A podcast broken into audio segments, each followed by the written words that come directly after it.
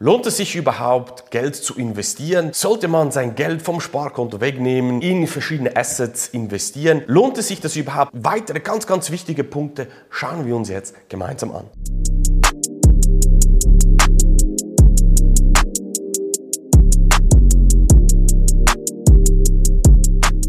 Herzlich willkommen zu einer neuen Folge von Dein Geld kann mehr.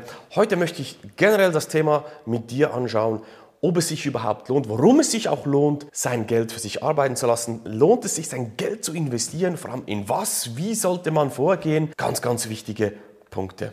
Wenn ich mit verschiedensten Personen über dieses Thema rede, investieren, lass dein Geld für dich arbeiten, dann sehe ich immer sehr, sehr viel Abwehrhaltung immer so die erste Reaktion, die ich sehe. Man hat eine Informationsüberflut momentan. Jeder sagt, du musst, du musst, du musst. Dieser ganze Druck, auch in den sozialen Medien, du solltest hier das und das sollst du machen. Und am Schluss ist man nur verwirrter und macht am Schluss gar nichts mehr. Und das ist natürlich nicht optimal.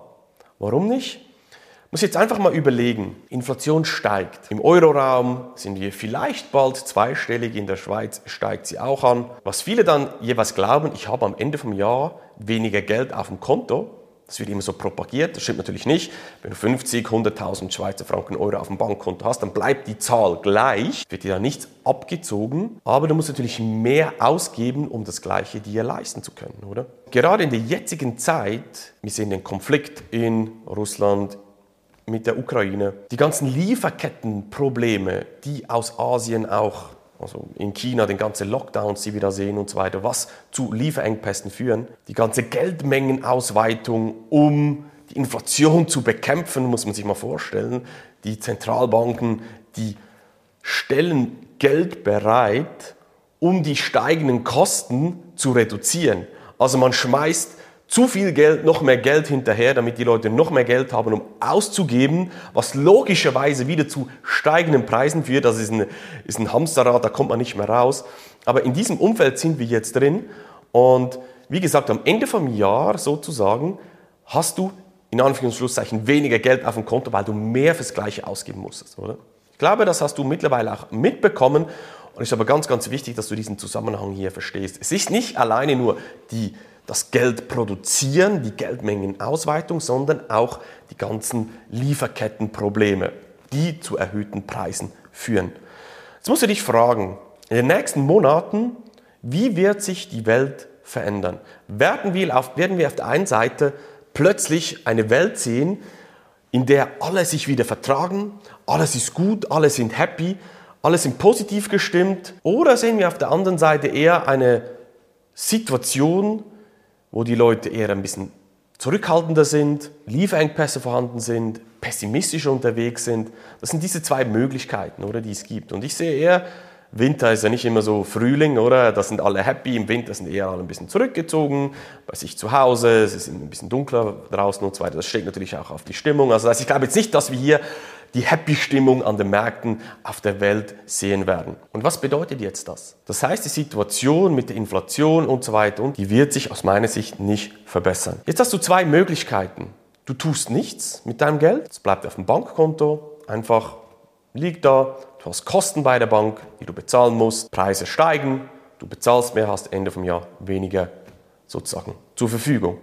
Oder du sagst, ich lasse jetzt mein Geld arbeiten und investiere in gewisse Assetklassen. Da gibt es natürlich ganz, ganz viele Möglichkeiten.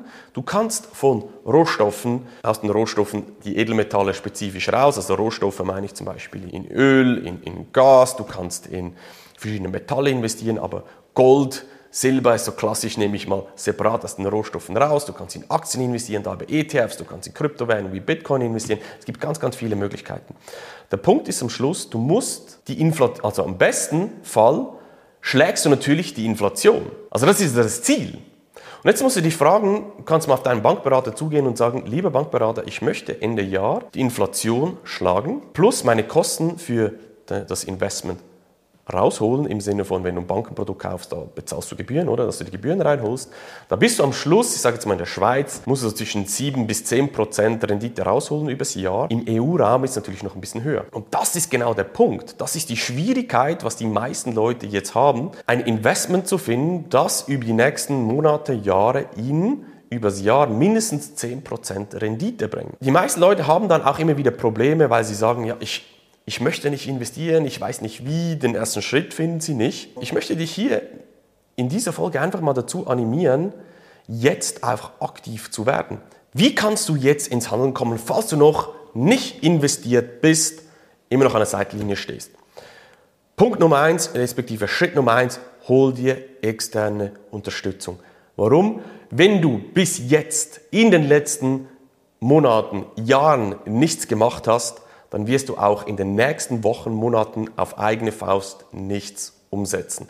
Kannst dich gerne bei mir melden, wenn dich interessiert, was ich mache mit den Kryptowährungen. Dann am besten auf meine Webseite gehen, marksteine.ch, äh, marksteine-consulting.ch, dort ein kostenloses Erstgespräch bei mir buchen. Aber wirklich, hol dir externe Unterstützung, damit du ins Handeln kommst. Schritt Nummer zwei. Für dich persönlich musst du ganz klar die Haltung einnehmen, es ist besser, du wirst aktiv, vielleicht mal in einer Branche zuerst, das können Aktien sein, das können Rohstoffe sein, das können Kryptowährungen sein. Und von diesem Schritt aus weiter dein Portfolio ausbauen. Aber warten, bis du die perfekte Lösung gefunden hast, glaub mir, das kann Jahre dauern. Und dieses perfekte Portfolio zu finden, das ist nicht die richtige Vorgehensweise. Das heißt, starte unbedingt jetzt mit einem ersten Schritt und verbessere dich kontinuierlich. Der dritte Schritt, den ich sehe, ganz, ganz wichtig aus meiner Sicht, bilde dich dann persönlich weiter. Du hast dir im ersten Schritt Unterstützung geholt, zweiten Schritt bist du bereits aktiv geworden. Nicht perfekt, aber du bist aktiv geworden. Und der dritte Schritt ist dann effektiv, dass du dich persönlich weiterbildest. Nutze das Wissen, das du aus Schritt 1 und 2 bekommen hast, bilde dich weiter. So kannst du über die Jahre dich verbessern, optimieren, die sogenannte finanzielle Intelligenz mit Kopf investieren. Das ist wichtig, dass du das persönlich auch lernst. Leider lernen wir das nicht in der Schule, weder in der äh, in der Grundschule, noch in der Oberstufe, in der Schweiz nennt man das so, oder wo auch immer man schlussendlich sich weiterbildet, wie man intelligent mit Kopf investiert. Und deshalb ist es wichtig, dass du das für dich persönlich aufbaust. Zusammengefasst lohnt es sich zu investieren, sein Geld zu investieren.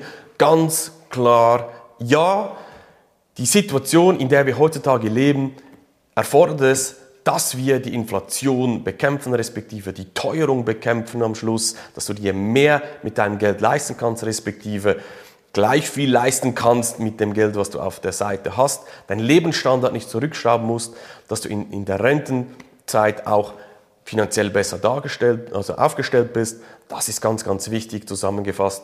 Und kannst gerne auch mal mir Feedback geben, was du machst, kannst dich bei mir melden, kannst mir auf Instagram schreiben, auf LinkedIn über meine Webseite gehen, wenn dich interessiert, was ich mache. Und wir sehen und hören uns in einer nächsten Folge wieder. Mach's gut, dein Marc. Tschüss.